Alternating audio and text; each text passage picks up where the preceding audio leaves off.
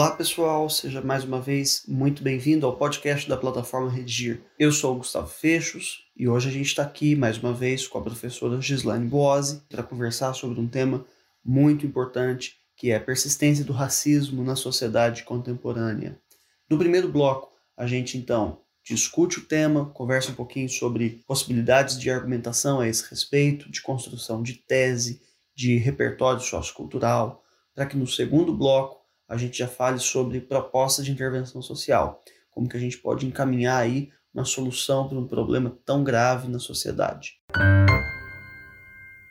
Professora Gislaine, é, a gente tem aqui uma temática lamentavelmente contemporânea, ainda contemporânea, e precisamos então descobrir de que modo o nosso aluno, que eventualmente vai escrever sobre esse tema, pode é, encaminhar uma discussão bem fundamentada com bons argumentos acerca dessa temática. Qual a sua sugestão, professora? Gustavo, é sempre um prazer estar aqui com você. A persistência do racismo na sociedade contemporânea. Parece-me de todo oportuno recortar do próprio contexto atual é, um fato para a apresentação desse tema. É o assassinato de George Floyd, George Floyd foi morto por um policial branco em maio de 2020, fato que causou comoção na sociedade. O povo foi às ruas mostrando dor, indignação, e o que é de se lamentar é que o fato é, não é isolado. O racismo, que por si só é um crime, tem motivado outros crimes ao redor do mundo. Então, professora, bem importante frisar que este episódio já pode mesmo servir para a apresentação do tema, não é?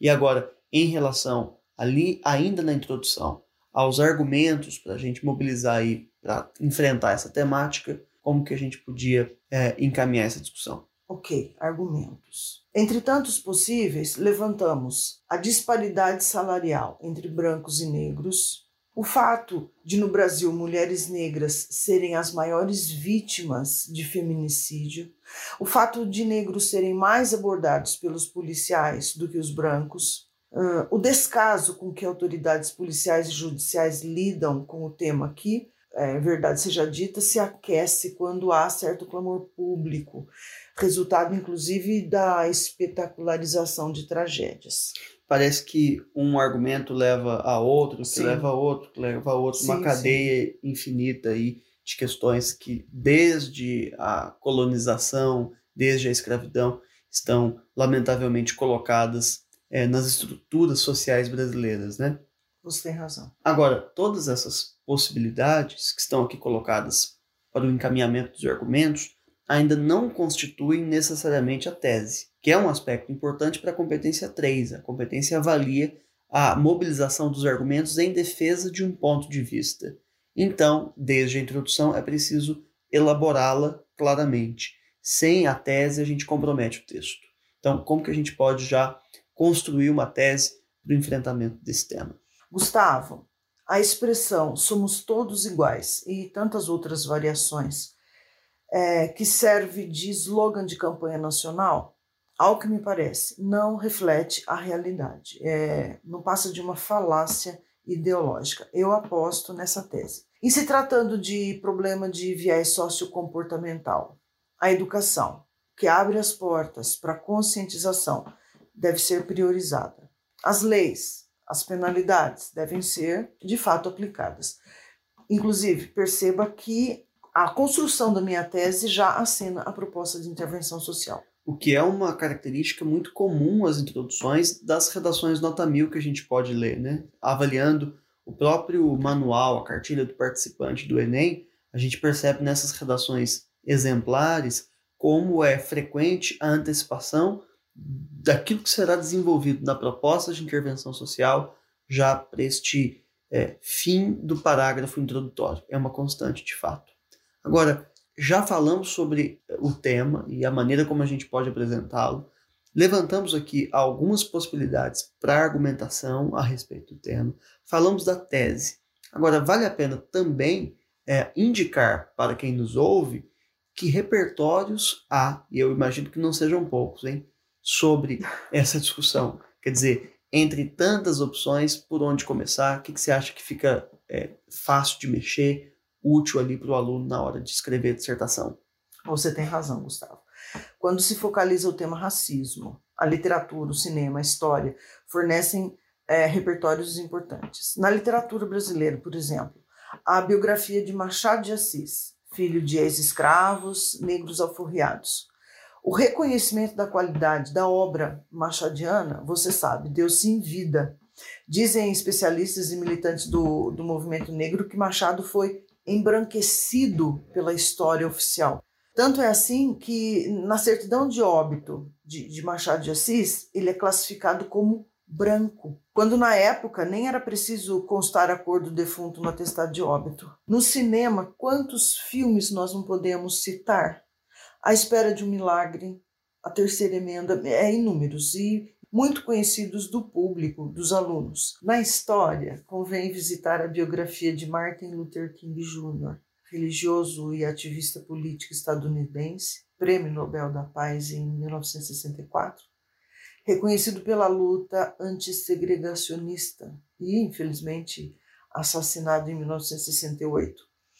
Um recorte de Luther King é repertório legitimado, pertinente e, ao longo do texto, vai se tornar produtivo. Muito bem, professora.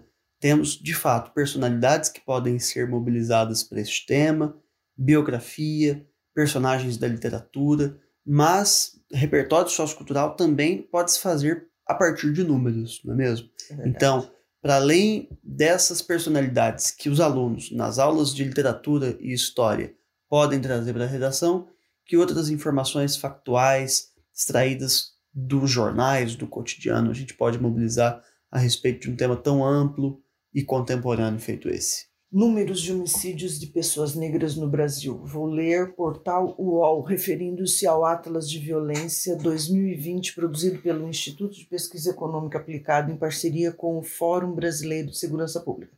Nos últimos 11 anos, o número de homicídios de pessoas negras no Brasil cresceu 11,5%.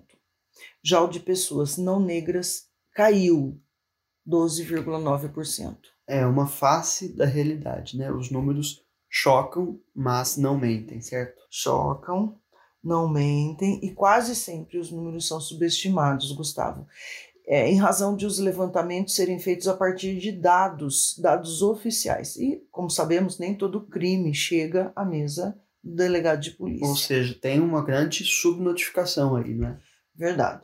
E falamos de homicídios mas há também outro dado importante quanto aos suicídios. E agora é, leio o Nexo Jornal, que aponta um levantamento do Ministério da Saúde, segundo o qual a cada 10 jovens que se suicidam no Brasil, seis são negros. E, obviamente, há aqui um aceno importante como causador desses suicídios: o preconceito e a discriminação racial. Aliás, Atualmente se fala em racismo estrutural, que nada mais é do que a naturalização, a banalização, o silenciamento em torno de situações de discriminação racial. Essa, inclusive, me parece também uma boa ideia para a gente tê-la como argumento multitemático. Né? Se a gente pensar no racismo estrutural, ou na discriminação racial, ou no preconceito, na desigualdade de oportunidades, todas essas ideias têm potencial de se conectarem a diferentes temas. A este de hoje, evidentemente que sim, mas há tantos outros que também estão conectados, né, que tem uma raiz aí nesta desproporção que configura é, e conforma a sociedade brasileira desde a colonização. Agora, fala-se também em racismo institucional, não é? Isso mesmo. O racismo institucional nada mais é do que o privilégio que se dá a determinado grupo de pessoas em detrimento de outras, por conta da raça, da, da etnia. É o tratamento, é o atendimento diferenciado, em especial oferecido por quem deveria, em razão da posição que ocupa, prestigiar, pôr a salvo a igualdade. Vou citar apenas alguns fatos. William Vac, ex-jornalista da TV Globo, no final de 2017, minutos antes de entrar no ar, por conta de ter se irritado, talvez com a buzina, um barulho, não me lembro bem. Disse que aquilo era coisa de preto. A fala foi confirmada por uma perícia particular, encomendada pela Folha. O jornalista foi afastado do jornal no mesmo dia. E há outros episódios do racismo institucional gravíssimos. Em agosto de 2020, uma juíza de Curitiba, no Paraná, condenou um homem negro a 14 anos de prisão por organização criminosa e por eh, cometer furtos no centro de Curitiba. Consta da sentença que o réu era vou ler agora, seguramente integrante do grupo criminoso em razão da sua raça. Essa sentença percorreu o mundo, não é? Porque é um absurdo, é, é a face mais evidente do racismo institucional, estrutural. A juíza, né, no exercício de sua profissão, falar que ele evidentemente pertencia ao grupo criminoso em razão de sua raça. E não foi a única. Antes disso, em março de 2019, outra juíza de Campinas, São Paulo, redigiu em acórdão que um réu suspeito de latrocínio não teria as feições típicas de um ladrão, porque era branco, com cabelo, pele e olhos claros. Isso é racismo institucional. E já existem estudos seríssimos, trabalhos acadêmicos que comprovam a depressão, o estresse, a baixo autoestima, enfim, comprovam uma lista de transtornos psíquicos provenientes da inferiorização do negro. É mesmo, um débito que a sociedade contemporânea precisa saldar com a população negra. Agora é pensar de que modo a gente, como sociedade, vai saldar essa dívida. E não só com os negros. O racismo não contempla apenas a discriminação de pessoas em razão da cor, mas também em razão da etnia. As cenas de preconceito, de racismo, por exemplo, contra ciganos, contra estrangeiros, a, a xenofobia é um viés do racismo. Aliás, Michelle Bachelet, ex-presidente da República do Chile, já disse que, tanto quanto a Covid-19, o racismo e a xenofobia são assassinos contagiosos. Professora, para além dessas referências, lá quando você se referia aos argumentos com os quais os alunos podem desenvolver, trabalhar aí na redação, você comentou sobre a desigualdade salarial entre brancos e negros. Né? Penso que esse seja também um aspecto a ser explorado aí é, potencialmente nas redações pelos alunos. Isso. Estudos recentes do IBGE nos dão conta de que a diferença de salários entre negros e brancos do Brasil é de quase 74%. Ainda que hoje, pela primeira vez na história, os negros do Brasil sejam maioria nas universidades públicas, somam 50,3%. Uma revolução, né? Uma revolução, sem dúvida. A primeira vez que acontece isso na história do Brasil. Daí se pode inferir que, infelizmente, acesso à formação acadêmica, que se presume de boa qualidade, ainda não é capaz de garantir melhores empregos, melhores salários, nem ao menos a equiparação salarial entre negros e brancos. Se a questão da equiparação salarial já é um aspecto que toca, por exemplo, a relação de gêneros, né, de homens e mulheres, Sim. isso se agrava ainda mais quando a gente pensa essa relação é, entre negros e brancos. Muito bem, professora. Finalizando esse primeiro bloco, nos encaminhamos para o segundo para falar objetivamente sobre proposta de intervenção social. Como é que a gente pode ajudar o aluno a organizar as ideias? Porque, afinal de contas, são 200 pontos destinados na competência 5 à elaboração de uma proposta, que precisa contar ali com agente, ação, modo meio, efeito, além de detalhamento de pelo menos um desses elementos válidos, certo? Então vamos lá. Para solucionar o problema da persistência do racismo na sociedade contemporânea, cabe à Secretaria do Trabalho não só fiscalizar eficientemente situações de discriminação, inclusive determinando, quando for o caso, a equiparação salarial entre negros e brancos, como também adotar políticas afirmativas no âmbito das escolas e das mídias, tanto as escolas quanto as mídias devem criar currículos e programações que divulguem, que valorizem a cultura afro durante toda a formação básica, com exemplares de personalidades negras de destaque no esporte, na medicina, na literatura e quantos etc. aí. Ou seja, colocar em evidência representantes, né? Então, é, se a gente pensa que a televisão, por exemplo, é um lugar predominantemente branco, numa sociedade brasileira predominantemente, predominantemente negra, negra, é bem importante trazer essa representatividade. Isso, a mim me parece, deve ser feito por meio da coleta de material audiovisual compatível com o entendimento de cada faixa etária, a fim de que o conhecimento e a conscientização abram definitivamente o caminho para a erradicação do racismo. Ok, professora, vale a pena a gente destacar o fato de que a proposta de intervenção social tende a estar em consonância com os argumentos, né, com os problemas que foram ali levantados pelos alunos ao longo da dissertação, finalmente resolvidos na conclusão. Esse é o papel, inclusive, de uma ideia de projeto textual, que apresenta um problema, desenvolve e resolve o problema. Então não pode deixar ponta solta de maneira nenhuma na proposta.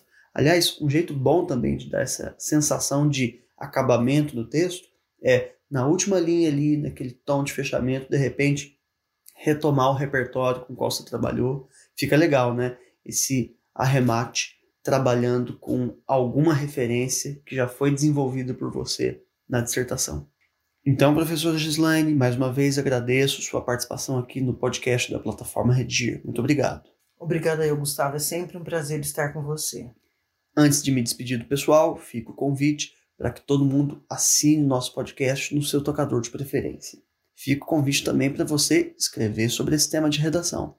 Confira uma redação modelo no nosso site. Depois de sua redação já ter sido corrigida, frequente também os percursos de aprendizagem, onde há tópicos de gramática, listas de exercício e videoaulas sobre cada uma das dificuldades. Um abraço e até a próxima.